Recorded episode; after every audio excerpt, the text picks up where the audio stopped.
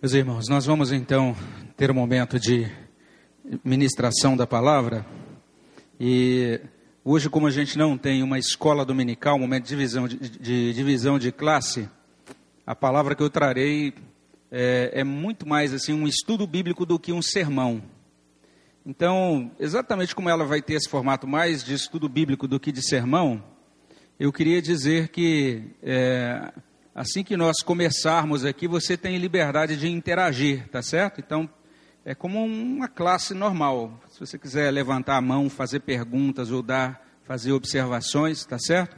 Não, não considere isso como uma, uma pregação que você não pode conversar comigo ou, ou, ou, levantar uma questão. Você tem liberdade de interagir. Nós vamos ter a, a, um momento de oração pela ministração da palavra e Vamos abrir a palavra de Deus no livro de Êxodo 14. E já vamos deixar aberto.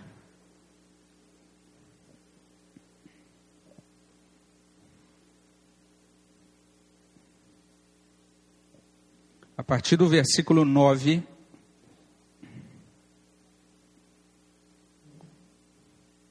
Êxodo 14, a partir do versículo 9.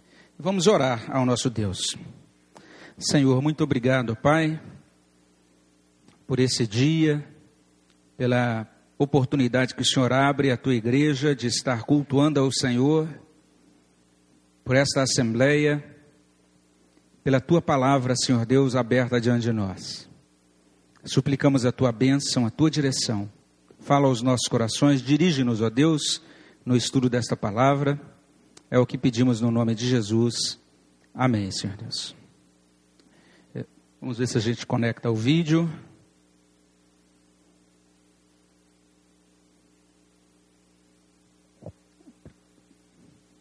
Acho que para, precisa passar lá para o segundo monitor. Vamos ver se já capta aqui. Ok.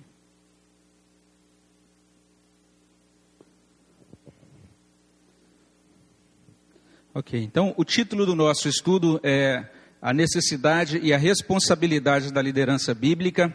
E o objetivo é a gente olhar um pouquinho para, especialmente para um texto, mas vamos olhar também para outros à medida que a gente analisa o texto principal, para a gente compreender um pouco, é, um pouco melhor, né, um pouco mais o que Deus realmente, o, o modo como Deus enxerga a liderança, o modo como Deus usa a liderança na nossa vida pessoal e também na vida da igreja, né? E o texto, então, é o texto de Êxodo 14. Quem tem a minha idade lembra dessa cena aí, a cena de. Esse é um filme épico que quem é jovem não assistiu, talvez, né? Porque é um filme bem antigo mesmo. Os Dez Mandamentos, a cena então em que Moisés está ali abrindo é, o mar, né? Diante do povo que precisava passar ali junto dos egípcios. E o texto que a gente lê é exatamente esse relato. Então nós vamos ler Êxodo 14 a partir do versículo 9. E a gente vai prosseguir até 31. Então é um texto um, um pouquinho longo, mas uh, eu gostaria de convidar vocês para lermos juntos. Êxodo 14, de 9 a 31. Nós vamos ler esse texto juntos.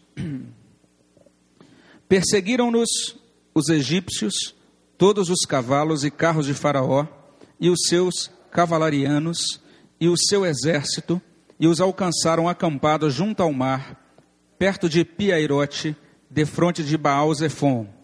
E chegando o faraó, os filhos de Israel levantaram os olhos, e eis que os egípcios vinham atrás deles, e temeram muito. Então os filhos de Israel clamaram ao Senhor, disseram a Moisés: Será por não haver sepulcros no Egito que nos tiraste de lá para que morramos neste deserto? Por que nos trataste assim, fazendo-nos sair do Egito? Não é isso o que te dissemos no Egito? Deixa-nos para que sirvamos os egípcios? Pois melhor nos fora servir aos egípcios do que morrermos no deserto.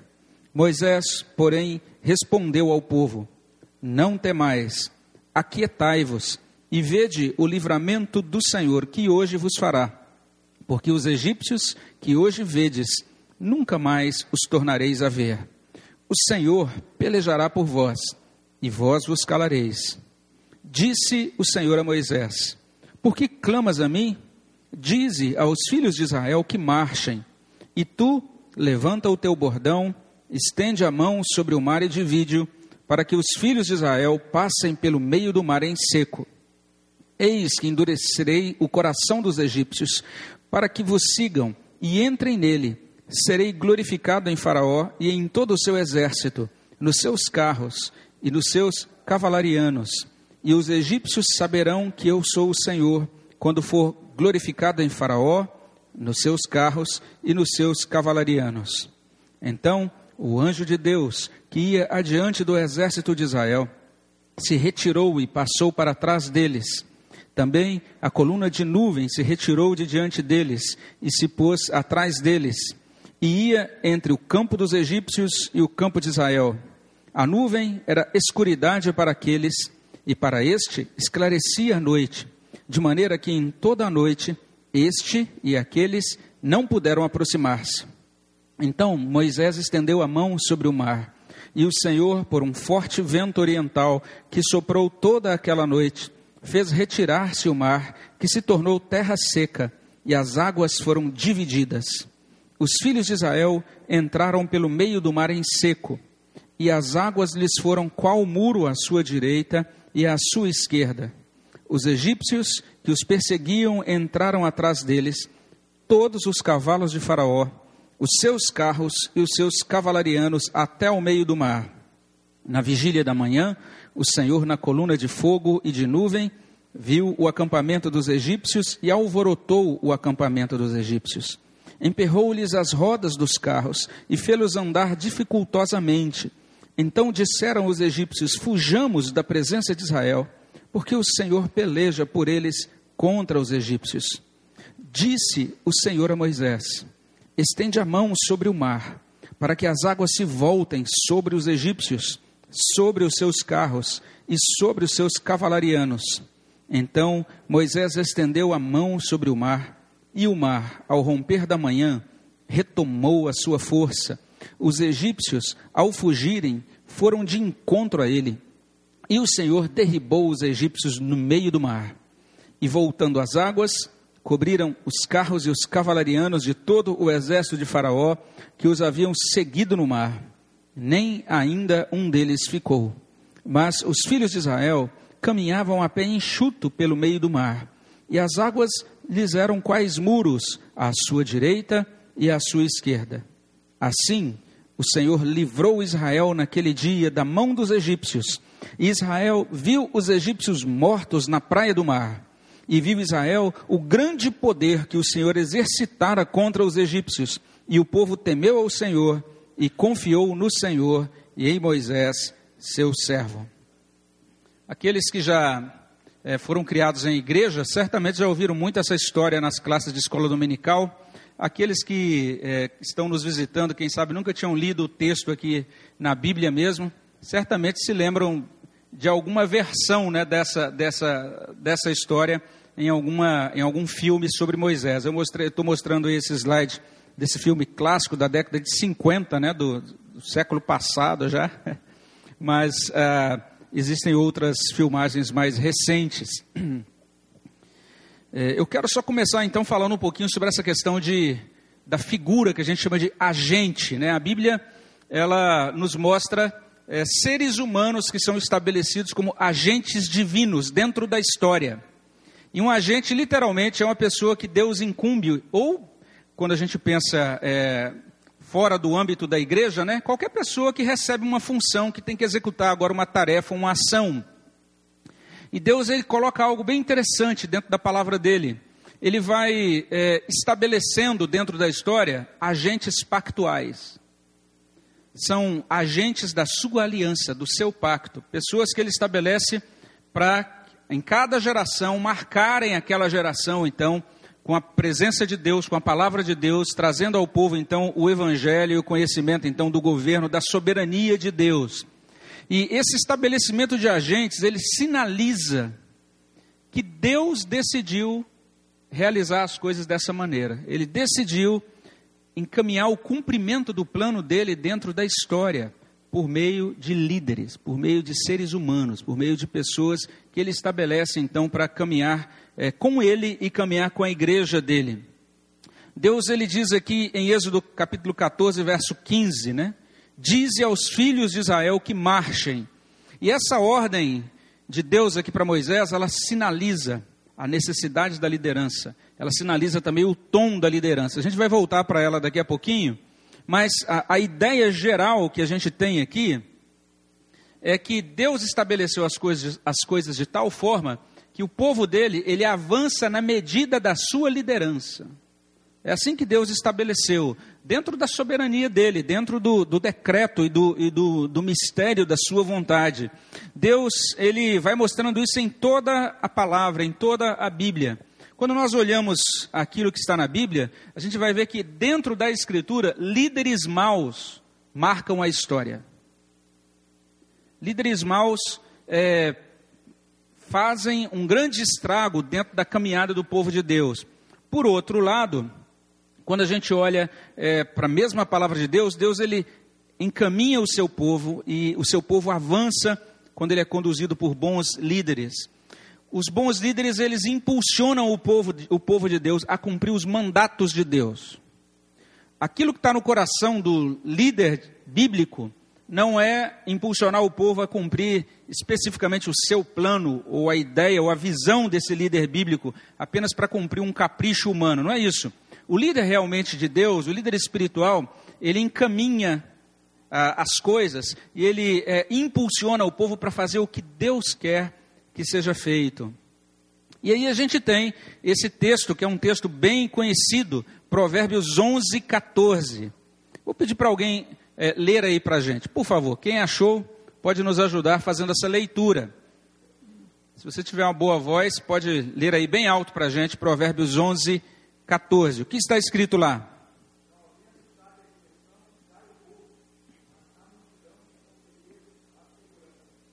Então, não havendo sábia direção.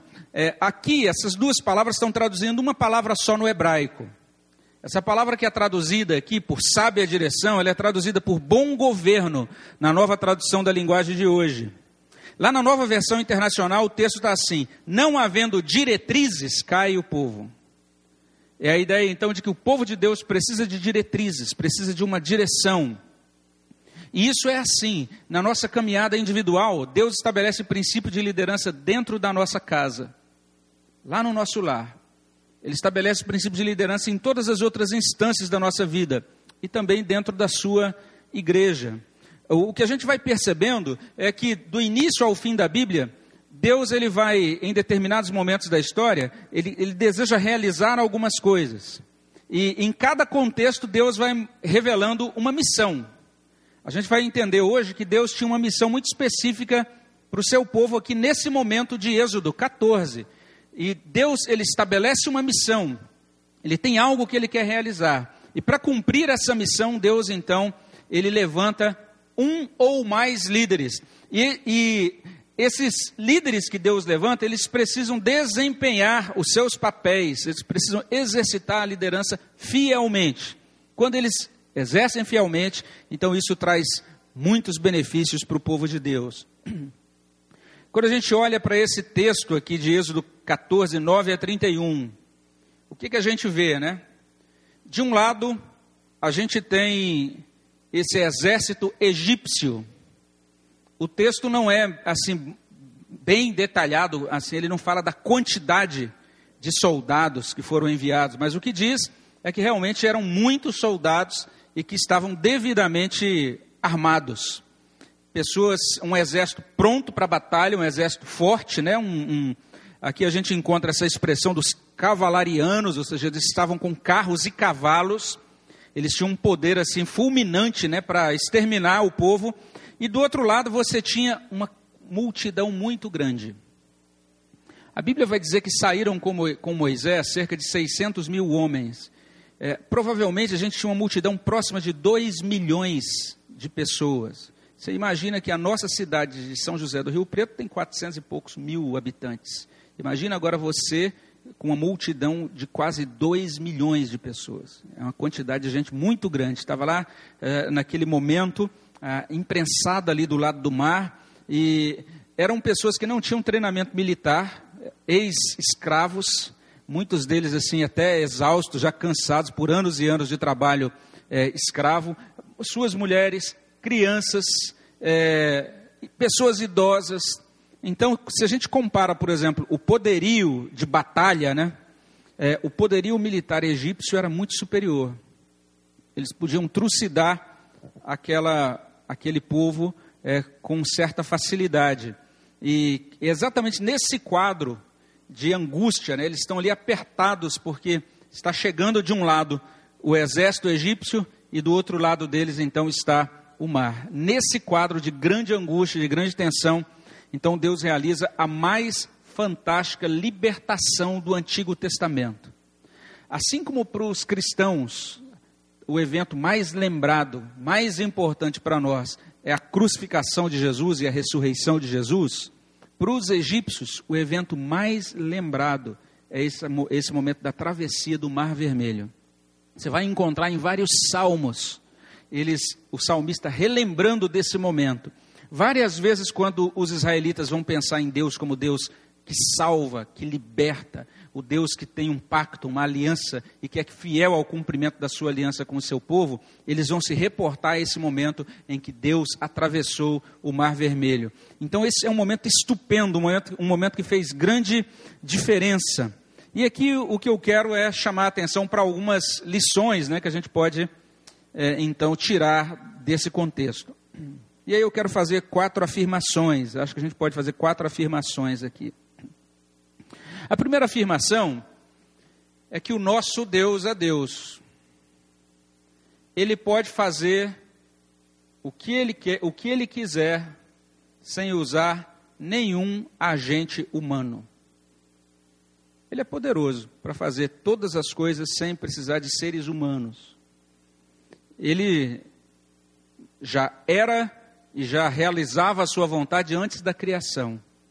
Antes dele criar esse planeta, antes dele criar seres humanos, ele já era Deus, ele já realizava a sua vontade.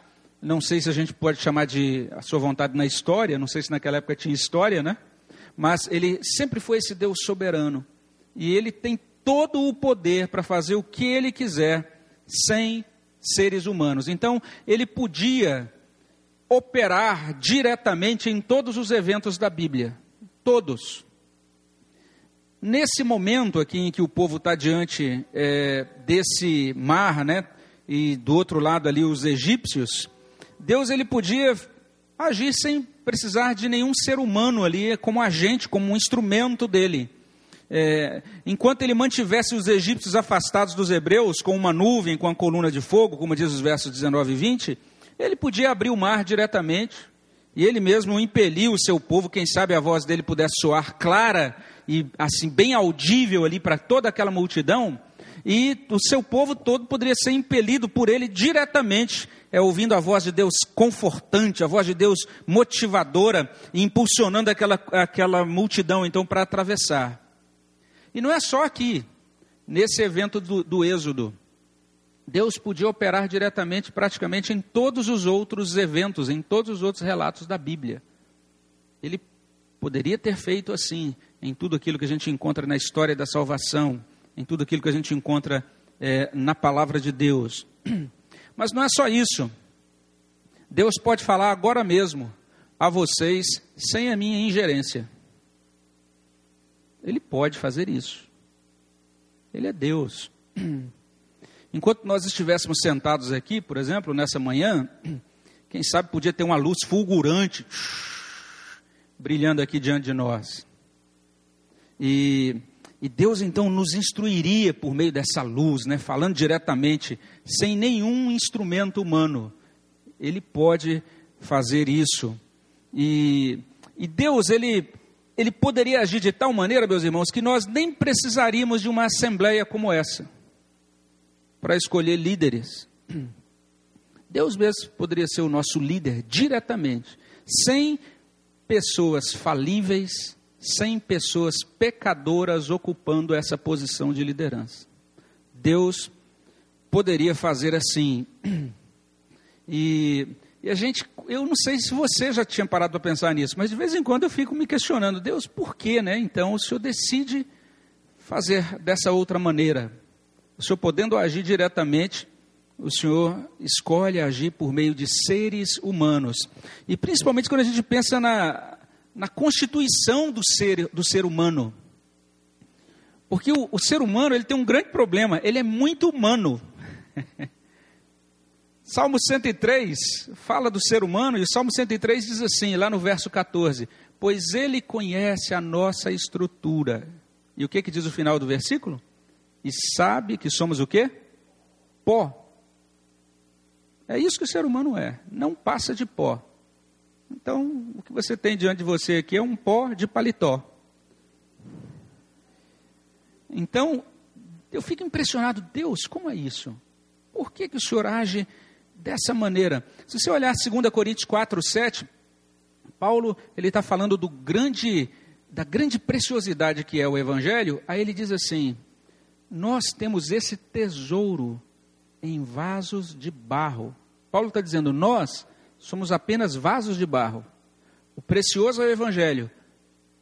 aquilo que acondiciona o Evangelho, aquilo que guarda o Evangelho, que são os crentes, não passa de vasos de barro. Eu acho isso interessante. E tem algo que eu acho mais é, enigmático ainda. Não apenas Deus decide usar é, homens, mas eu acho estranho essa ideia e acho enigmático o fato de que nós devemos nos submeter a essas pessoas que Deus estabelece como líderes. Hebreus 13, 17. O que diz lá? Alguém pode ler para a gente? Vamos ver se alguém acha e nos ajuda. E olha o que diz lá. Quem achou pode até ler já para a gente, bem alto, por favor.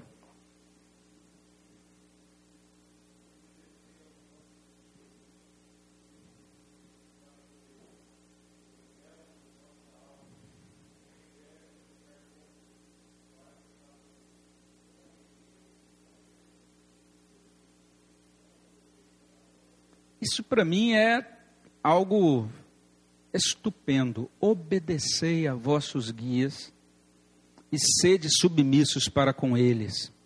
Isso para mim é, é extremamente desafiador, porque submeter-se a Deus, tudo bem. Se eu perguntar a qualquer um de vocês, olha, você concorda que deve submeter-se a Deus? Não há dificuldade. Quando eu consulto o meu próprio coração, olha, é, eu devo me submeter a Deus, tranquilo. Submeter-se a Deus é algo que a gente já entende que é um dever nosso. Mesmo que a gente reconheça que às vezes a gente falha nessa submissão, mas a gente não tem dificuldade em admitir que a gente deve essa submissão, essa submissão a Deus. Mas submeter-nos a homens parece ridículo. Submeter-nos a homens parece estranho e parece até antibíblico. A gente pega, por exemplo, Atos 5, 29, e ali a gente encontra os apóstolos dizendo assim: Antes importa obedecer a Deus do que aos homens.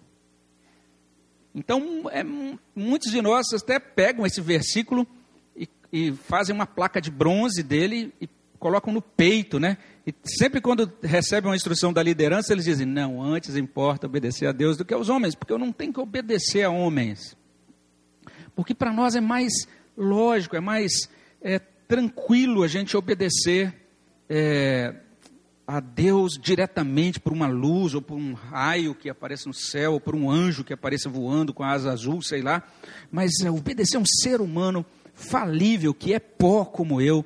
É, esse ser humano, não apenas Deus falando comigo, mas Deus me comandando por meio de um outro ser humano que, como eu sei, também é pecador e pior, às vezes esse ser humano pode ser mais pecador do que eu. Que coisa doida é essa, irmãos? Se a gente ler, por exemplo, 2 Samuel 11, de 1 a 27, a gente não vai ter tempo de ler o texto todo aqui, mas depois você pode ler em casa. É o texto, uma, uma das partes mais trágicas da Bíblia, que fala sobre o pecado de Davi. Então a gente faz essa pergunta: quem era mais santo? Davi, o líder, ou Urias, o liderado? quem era mais santo?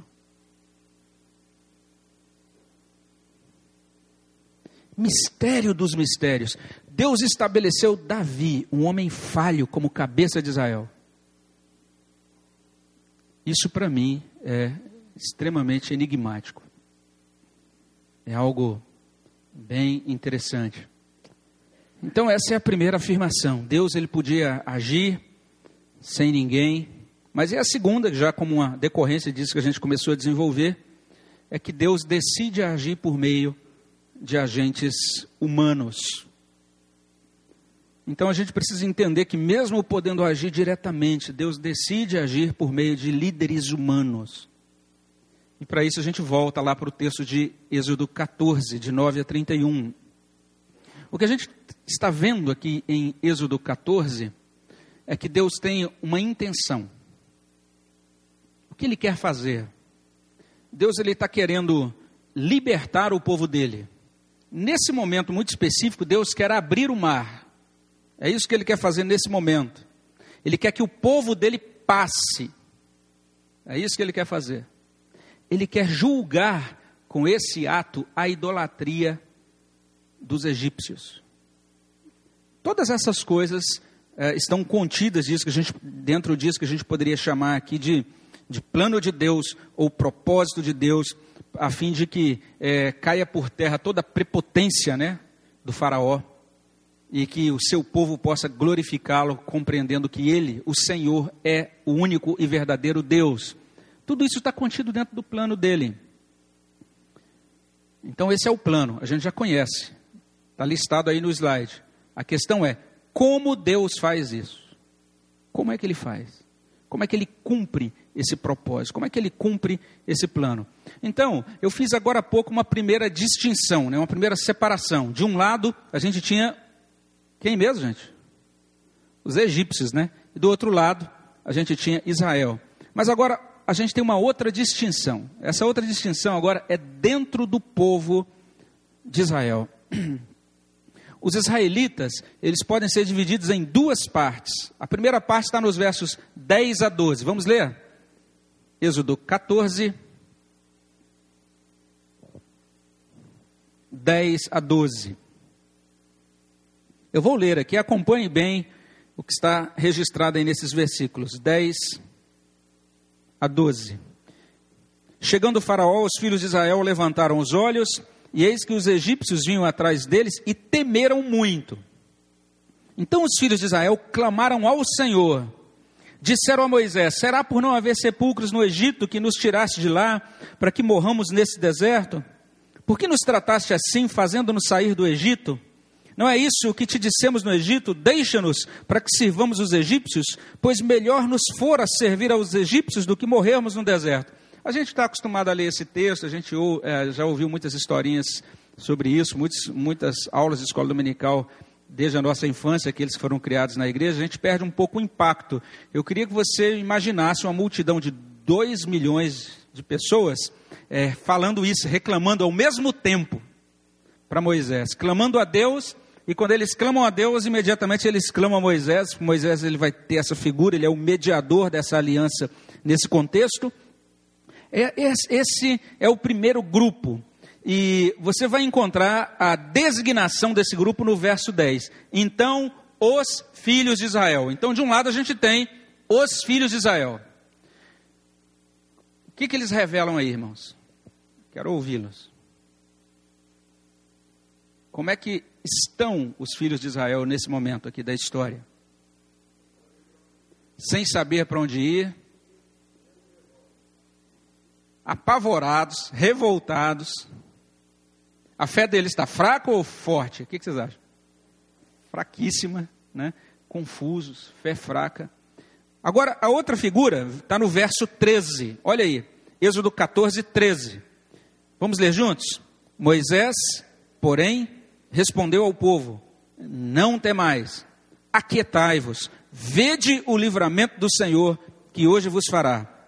Porque os egípcios que hoje vedes, nunca mais os tornareis a ver. Leamos o verso 14: O Senhor pelejará por vós, e vós vos calareis. Então, essa é a segunda figura. E essa segunda figura agora é chamada de Moisés. Os filhos de Deus levam as reclamações a ele, aí no verso 14. Quem é essa figura chamada Moisés? Ele também é um israelita. Como a gente leu lá no Salmo 103, ele também é pó. Ele se zanga às vezes, né? E a gente vai ver lá na frente, daqui a pouquinho a gente vai, vai falar sobre isso.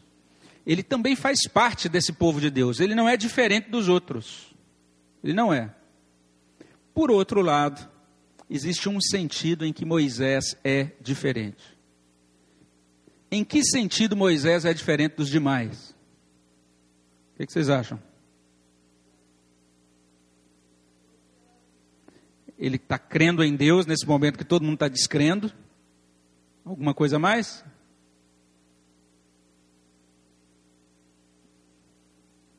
Ele é líder. É, a diferença entre Moisés e os outros é que Moisés ele tem uma incumbência. E a incumbência que, que ele recebe é uma incumbência para liderar esse povo. Essa incumbência é bem interessante. Vamos voltar um pouquinho aqui em Êxodo, lá no capítulo 3.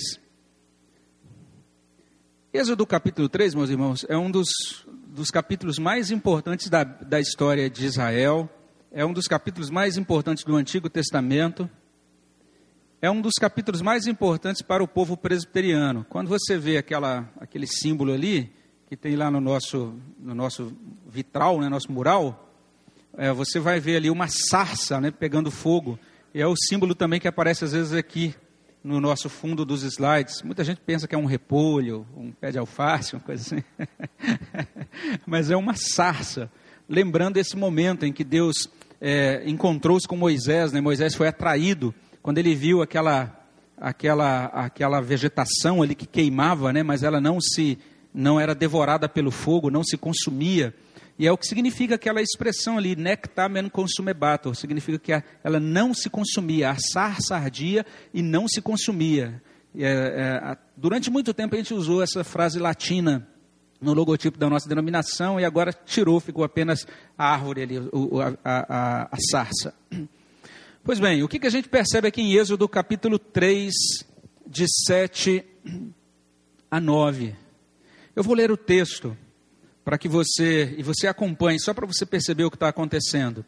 Isso é Moisés diante de Deus, ali naquela sarça que ardia e não se consumia.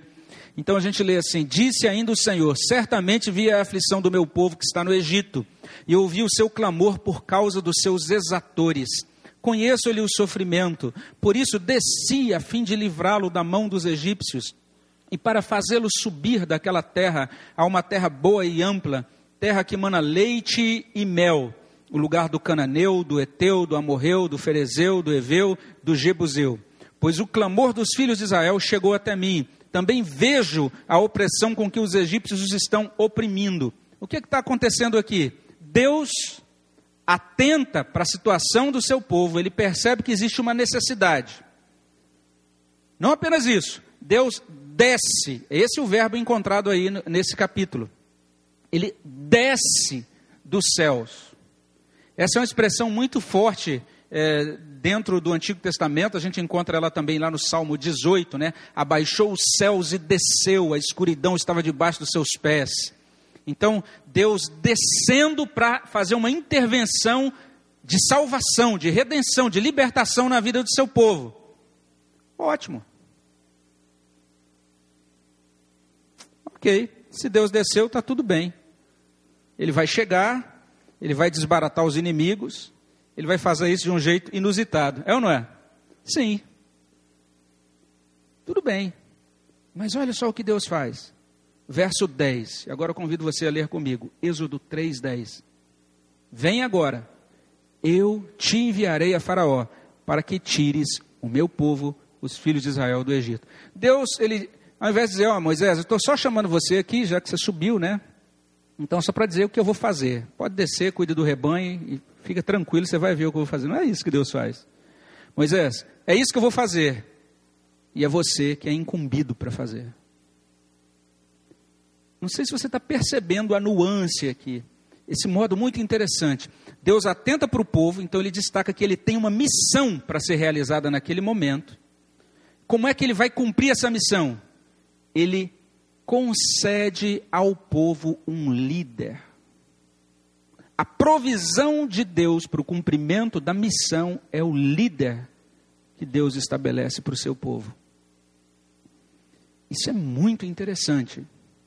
A gente vai começando a compreender essa necessidade de liderança. E vamos voltar um pouquinho agora para Êxodo 14. E agora aqueles versículos que eu li, 13 e 14, né? É, enquanto aquele povo expressava aquela fé confusa, fraca, Moisés anima aquele povo na fé. Mas não é só isso. Moisés confia em Deus naquele momento, ele faz isso porque ele tem convicção que Deus está com eles, e Moisés corrige. A nossa tradução no verso 14, ela traz assim: O Senhor pelejará por vós e vós vos calareis. Não é isso que está aí? Essa é uma tradução bem educada do texto. O, eu vou ler aqui uma outra tradução, e olha bem como é que está lá o Eterno guerreará por vocês. Quanto a vocês, calem a boca. É o que Moisés está dizendo. Está dizendo, up, quietos, parem de reclamar. Ele está fazendo uma correção naquele momento. Imagina o povo, puxa Moisés, a gente precisava agora de uma palavra fofinha, e você ainda vem agora, a gente morrendo de medo, e você vem dizendo para ele ficar calado, né? Ele literalmente está mandando o povo calar a boca. Então, de certa maneira, Moisés está mostrando que ele é chefe, ele lidera o povo. Isso é bem interessante. Essa distinção entre é, líder e liderado, ela não aparece só aqui em Moisés. Ele está presente desde o primeiro casal, em Gênesis 2,18. Ele está presente na história dos patriarcas. Ele está presente aqui em Moisés e no restante da Bíblia. Então, isso é algo que vai ganhando ímpeto a cada é, capítulo da Bíblia. Então, de um lado, a gente vai ter isso. É, é, esse, a, a, esse povo e à frente do povo, os líderes do povo. Esses filhos de Israel e Moisés. O povo de Deus em geral e liderança do povo de Deus em particular. Então, basicamente, é um princípio que a gente tem. Qual é o princípio? Deus quer libertar o povo. Deus quer abrir o mar. Deus quer que o povo passe. Deus quer julgar a prepotência e a idolatria de Faraó e dos egípcios. Como é que Deus faz isso? Versos 15 e 16: Disse o Senhor a Moisés: Por que clamas a mim? Dize aos filhos de Israel que marchem. Verso 16 diz assim: E tu levanta o teu bordão, estende a mão sobre o mar e divide-o, para que os filhos de Israel passem pelo meio do mar em seco. Alguém pode ler o verso 22, 21, por favor? Olha o verso 21.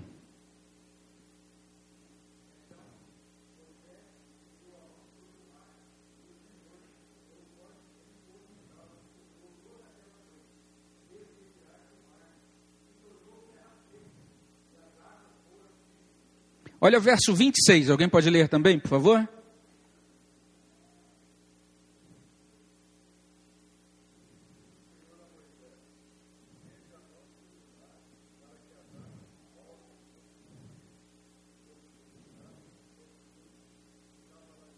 Verso 27. Alguém leia, por favor.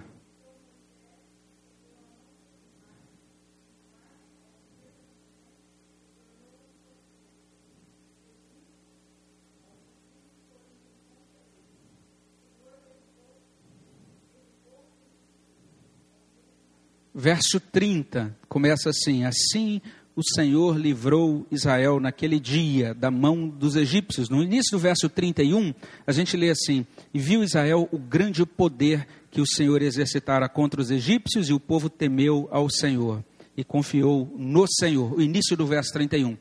Eu quero só chamar a atenção para alguns verbos ligados a Moisés aí, a pessoa de Moisés. No verso 15, dize, verso 16, levanta, verso 16 e 26, estende, verso 16, divide-o. E lá, agora no tempo passado, verso 21 e 27, ele estendeu. Esses são os verbos ligados a Moisés. Agora veja, verbos ligados a Deus. Disse, versos 15 e 26. Fez retirar-se, verso 21. Derribou, verso 27. Livrou, verso 30. Exercitara. A gente encontra isso no, no iníciozinho do verso 31. O que é que nós temos aqui, meus irmãos? Primeiro, Deus dá um comando a Moisés, versos 15 a 26. Moisés comanda o povo, é o que está implícito no verso 15.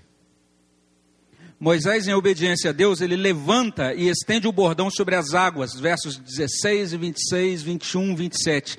É Moisés quem divide as águas, ele é o agente do verbo no verso 16. Estende e divide, ou seja, você, Moisés, é quem vai dividir o mar.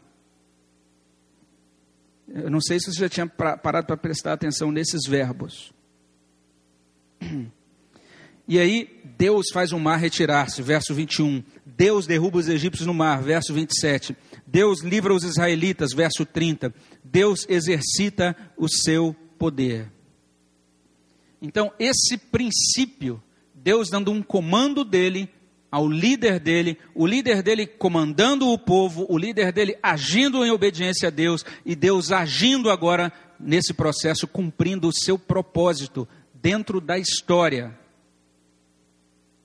Se você der uma olhadinha, o verso 31 ele é perturbador. Por quê? Porque o verso 31 traz assim: ah, esses são resultados destas ações de Deus e Moisés, e a gente pode dizer sem nenhuma sombra de dúvida que foi Deus quem capacitou Moisés a fazer isso, mas a gente pode dizer sem nenhuma sombra de dúvida que foi Moisés quem obedeceu a Deus e fez isso. Verso 31: Viu Israel o grande poder que o Senhor exercitara contra os egípcios, então Deus é o grande glorificado no processo, mas o resultado é o seguinte: o povo temeu ao Senhor e confiou no Senhor, e o que, que termina o texto dizendo? E em Moisés, o seu servo. É o povo que teme a Deus, que confia em Deus, e o povo que também agora confia na sua liderança. Então, como é que os mandatos de Deus são cumpridos na terra, meus irmãos? Eu não sei porquê. Deus podia fazer de outra maneira. Mas Deus, ele decide agir por meio de líderes humanos. Gente de carne e osso. Gente que quando jovem comete um crime, Moisés fez isso, está lá em Êxodo 2, de 11 a 15. Gente que depois de velho perde a paciência e desobedece a Deus espancando uma pedra, está lá em Números 20, de 7 a 13. Defeituoso enquanto jovem e defeituoso enquanto velho. Mas Deus fala: Moisés, é você. Alguns não crentes dizem assim: eu não consigo entender, eu não participo de igreja, porque igreja, como é que eu vou seguir esse negócio é, seguido por homens? É homens falíveis. Como é que você se deixa manipular ou liderar por seres humanos? A gente diz, porque Deus estabeleceu assim. Deus decidiu fazer assim. Ele decidiu agir por meio dessas pessoas. Esse ser humano irritadiço chamado Moisés, pela bondade de Deus, ele é moldado ao ponto de ser descrito lá em Números 12, verso 3, como um homem muito manso, mais que todos os homens sobre a terra. Deus decidiu agir e libertar o povo por meio daquele indivíduo ali. E a liderança atual, ela tem o mesmo desafio. Esse desafio de guiar o povo de Deus dentro das trilhas do Senhor. Só, só para a gente compreender isso, é, esse propósito de Deus dentro da história não pode ser feito sem Deus. O Senhor pelejará por vós. Êxodo 14, 14. E a gente viu lá os textos de Êxodo 3, 7 e 8. Certamente vi a aflição do meu povo, ouvi o seu clamor, conheço-lhe o sofrimento, desci. Deus mesmo é quem está agindo. Nada seria possível sem Deus. sem essa iniciativa soberana de Deus para realizar a obra. Então, sem Deus conosco, é impossível prosseguir. João 15, 5, né? Jesus dizendo: Sem mim nada podeis fazer. Isso é claro que sim, mas olha só, preste atenção na doutrina. Por outro lado, de uma maneira misteriosa, graciosa, soberana, esse cumprimento do propósito de Deus exige a obediência do homem. Vem agora e eu te enviarei. Êxodo 3:10. Dize, levanta, estende, divide-o, estendeu. Então guarde esse princípio. Sem o exercício obediente da liderança, o povo de Deus não avança. Isso é, é fundamental da gente ter gravado no nosso coração. E seria perigoso e até precipitado afirmar isso a partir apenas desse texto, mas isso é mostrado no restante da Bíblia. E eu não vou ter tempo de entrar em todos os textos aqui, vou apenas comentar rapidamente. Se você quiser, eu posso fornecer depois esse esboço para você estudar com mais calma. Mas você vai ver isso, isso acontecendo depois de Moisés. Deus ele vai confirmar é, Josué para levar o povo para dentro dos domínios de Canaã depois da morte de Josué, Deus levanta os juízes, e os juízes são estabelecidos por Deus, então, com a finalidade de guiar Israel em meio ao caos. E a nação, ela vai prosperar, ou ela vai declinar na medida em que os seus juízes caminham com Deus e são bem-sucedidos. Está lá, você vai conferir isso lá em Juízes 2, de 16 a 23. Esse padrão, ele vai ser repetido nos livros de Samuel, de Reis, de Crônicas, e basta você prestar atenção nesses relatos desses reis. Um rei fiel leva o povo de Deus adiante. Mas aí, depois daquele aquele rei morre, outro surge e conduz o povo de Deus à ruína. E à idolatria, e à quebra do pacto. Quando a gente olha os livros dos profetas, você vai ver que os profetas, eles, de vez em quando, eles levantam a voz para dizer isso que ah, muito da ruína, dos problemas existentes é, dentro do povo de Israel, ou depois da divisão do reino, do povo de Judá, muito do juízo de Deus que vem sobre o povo decorre da corrupção ou do descaso da liderança. Então, líderes corruptos, que não levam Deus a sério, eles agora trazem o juízo de Deus sobre o povo de Deus. E os profetas eles se levantam para pregar e para chamar a atenção, inclusive daqueles líderes e também daquele povo, daquelas gerações.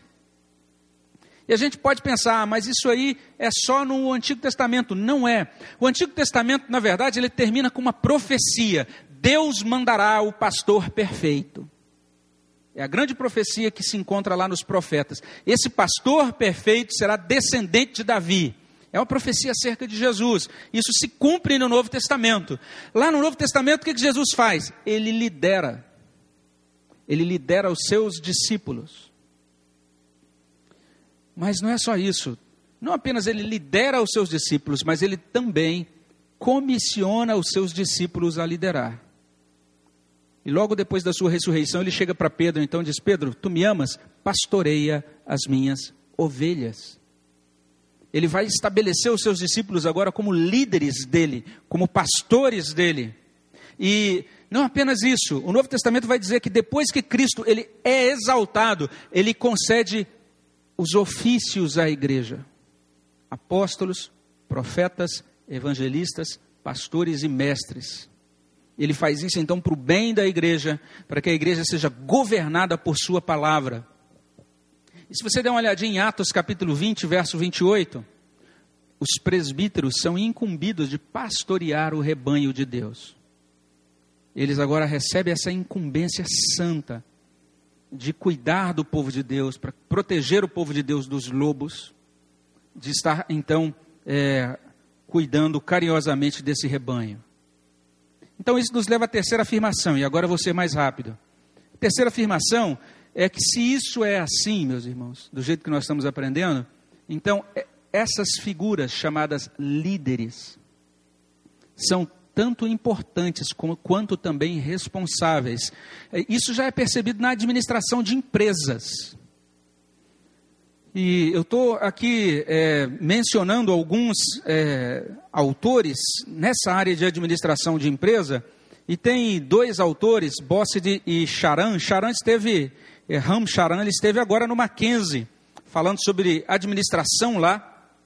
E ele, esses dois autores têm um livro chamado Execução, a disciplina para atingir resultados. Eles dizem o seguinte: que os líderes são os donos dos processos. O que faz as coisas acontecerem são líderes que estão ligados às pessoas, estão ligados aos planos, estão ligados à prática, à aplicação, à realização desses planos.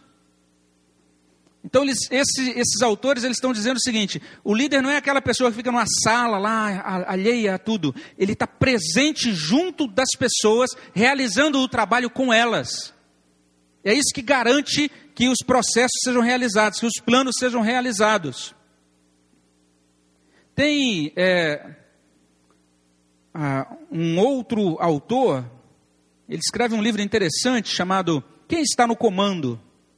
E ele fala então de algumas empresas hoje que têm modelos de diferença de, de, liderança, em que não tem apenas uma pessoa no comando, são, é uma, uma liderança compartilhada, e o subtítulo do livro dele é A Estratégia da Estrela do Mar e da Aranha. É um, é, são dois autores, na verdade, Brefman e Beckstrom. São autores de administração estratégica. Mas o que eles dizem é o seguinte: é que mesmo nessas organizações onde não há, onde tem a liderança toda compartilhada, mas tem uma figura que eles chamam de catalisador. É aquele líder que inspira pelo exemplo. E as pessoas veem o exemplo daquela pessoa e seguem então a liderança dele e realizam o trabalho.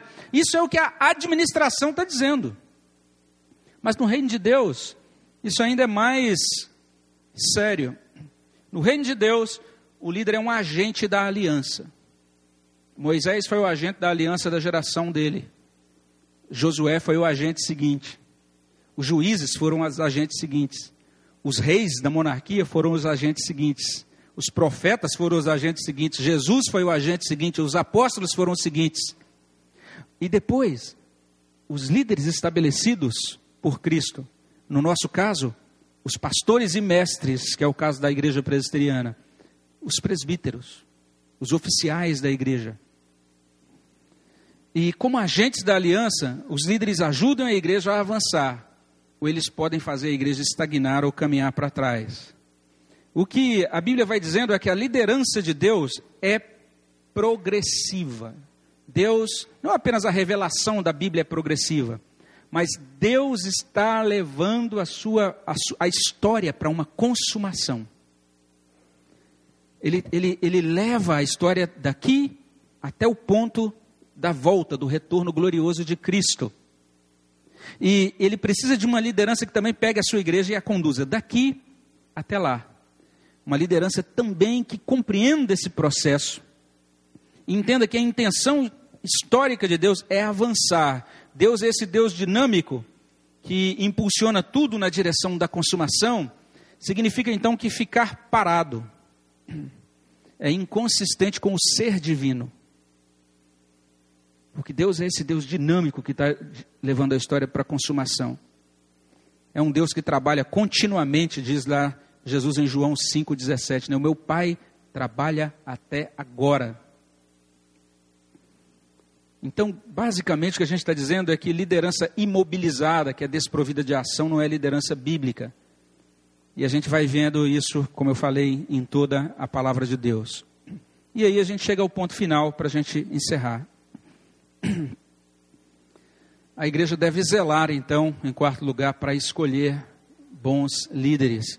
Na nossa igreja, a igreja presbiteriana, o processo é assim. É, se você está começando a frequentar a nossa igreja ou está visitando a gente, você está vendo, puxa, isso parece um processo de é, votação republicana. E é isso mesmo, foi o presbiterianismo que influenciou nesse sistema de governo que a gente chama de sistema republicano de governo. Se você não sabia disso, saiba que isso tem a ver com o presbiterianismo. Esse sistema do povo escolher representantes, e os representantes então são votados democraticamente, o povo escolhe aqueles que o representam. Exatamente por isso a igreja é responsável por escolher bons líderes. E a gente já finalizando, mas quero só chamar a atenção. Essa viagem que fiz no ano passado para a Coreia, Achei interessante a igreja que nos acolheu lá, uma igreja muito hospitaleira, muito joia, é, com vários pastores auxiliares, mas ela estava sem pastor efetivo há quatro anos. Eu perguntei para o reverendo Chung, que veio pregar aqui nesse ano, e aí, ah, eles já escolheram um pastor lá, ele disse, olha, parece que agora, esse ano, eles estão, tem uma pessoa que eles estão começando a, a avaliar e parece que vai dar certo. Mas quatro anos, até o ano passado, sem pastor. Porque lá o pastor é para a vida toda. Quando o pastor é escolhido para uma igreja, o pastor titular, ele só sai depois de morto. Ou se aposentar, se ele chegar aos 70 anos. Então eles pensam muito bem antes de trazer um pastor efetivo. E aquela igreja se orando todos os dias nas orações diárias deles, eles pedindo para Deus dar direção para a escolha de um líder para eles. Eles entendem que escolher liderança é algo sério. Lá também o presbiterato é vitalício. O presbítero é eleito, não tem mandato de cinco anos, ele fica até os 70 anos. Ou, a não ser que Deus o leve para a glória antes. Então, quando você chega em qualquer igreja, você tem essa lista, né? Presbíteros aposentados, presbíteros ativos. Aqueles que chegam aos 70 anos se aposentam, né? Mas o que a gente está aprendendo é isso, esse papel do líder como agente da aliança. Agora, se realmente o líder é um agente da aliança, se bons líderes abençoam a igreja, maus líderes a prejudicam, é necessário a gente buscar orientação divina antes de eleger a liderança. Por isso que a gente pediu à igreja que estivesse orando durante a semana, aqueles que pudessem tirassem um dia para jejuar. A gente tem esse, isso no exemplo de Jesus, lá em Lucas 6. Antes de chamar os apóstolos, ele passou uma noite orando. A igreja de Atos não é diferente. A gente vai ver a escolha de Matias sendo precedida de oração, lá em Atos 1, 14 e 26. Lá em Atos 13, a separação, o envio de Paulo e Barnabé para a primeira viagem ocorreu em um contexto de jejum e oração. E aqui em Atos 14, 23, a gente lê hoje no início da nossa devocional, a gente lê que aconteceu aquela eleição de presbíteros depois de orar com jejuns encomendando-os ao Senhor em quem haviam crido. Então é muito importante, a gente precisa lembrar disso. Quantas vezes nós já testemunhamos né, de um, uma igreja, ou um, departamento mesmo, a UMP, a, a SAF, orar e jejuar antes de escolher liderança. Às vezes a gente trata a liderança como algo muito banal, até rotineiro. Às vezes a gente trata isso apenas como um ato burocrático. E talvez você até hoje tenha, tenha entendido a Assembleia como algo assim. Ah, é algo burocrático. Ah, não, hoje é Assembleia. E você fica meio desanimado. Você não entende a importância disso. O desdobramento, o impacto desse momento da Assembleia é um impacto espiritual. E é por isso então que você precisa analisar cada candidato. A Bíblia vai mostrar que todos nós, os que exercemos liderança, temos que ser avaliados quanto às nossas crenças, a nossa maturidade, a nossa conduta, a nossa capacidade para ensinar a palavra de Deus. E por que tem que ser assim? Porque é, esse é o modelo de Deus. Deus é o Deus que fala e faz. Ele não apenas fala e não pratica, ele fala e faz. Cristo também é aquele que faz e ensina. Então ele ensina porque ele faz. A gente pode ver o exemplo dele e os líderes, eles devem fazer e falar, ou seja, liderar como exemplos, é o que diz 1 Pedro 1,4. A palavra lá no, no grego, essa palavra tipos, dizendo que os líderes são imagens, eles são arquétipos, eles são modelos, são exemplos. E por que, que a igreja tem que escolher bem a liderança? Ela tem que escolher bem a liderança, porque se não for assim, a igreja declinará. Sempre. A igreja que não escolhe bem a sua liderança sempre declinará.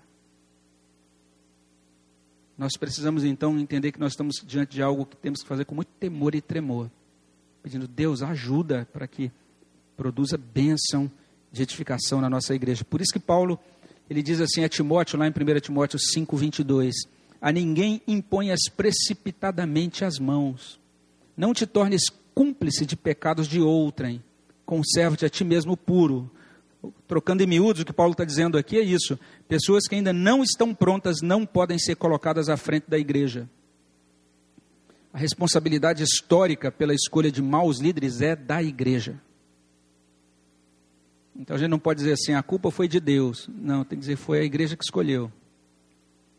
A igreja está diante de uma, de uma responsabilidade solene. Então a gente pode concluir. Como é que a gente conclui? Queria concluir só dizendo isso, que não é incomum pessoas assumirem posições de liderança. Toda igreja que você visitar, tu vai encontrar líderes lá. O grande desafio não é uma igreja ter líderes. O grande desafio é uma igreja ter líderes que liguem o cargo ao trabalho. Líderes servos, que realmente realizem o ministério. Que cumprem realmente o seu papel. Esse é o grande desafio. E eh, nós precisamos atentar para isso. Então nós temos líderes em todas as igrejas. Mas muitas igrejas caminham em círculos. Não sabem para onde vão. Que não tem uma direção bíblica, não tem uma direção certa. Ela não tem alvos, não tem propósitos bíblicos claramente estabelecidos. Isso, meus irmãos, acontece quando a igreja não ouve o Senhor. Jeremias 7, 24 traz assim: Mas não me deram ouvidos, nem atenderam, porém andaram nos seus próprios conselhos e na dureza do seu coração maligno. E olha que triste o final desse versículo. Andaram para trás e não para diante.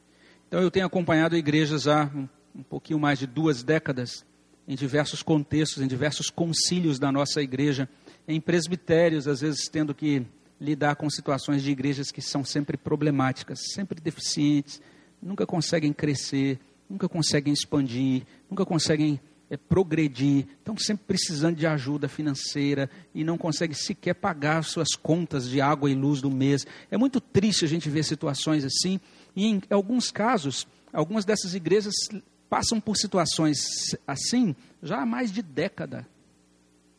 Parece que elas são como, sei lá, um, um doente acamado e que não consegue se levantar nunca elas não andam para diante, elas parece que quando andam é para trás. Só aparece é, é, é, interessante isso. Aparece aquele estoura aquele problema no presbitério. A gente pergunta qual é a igreja? Ah, não, de novo. É a igreja que aparece o tempo todo dando problema. Isso é algo que acontece muito, é muito triste. E eu creio que isso acontece quando a liderança não ouve o Senhor. Quando a liderança das igrejas não ouve o Senhor. Nós precisamos Pedir a Deus que Ele nos livre disso, para a glória dele, para a edificação da nossa igreja. Amém, meus irmãos?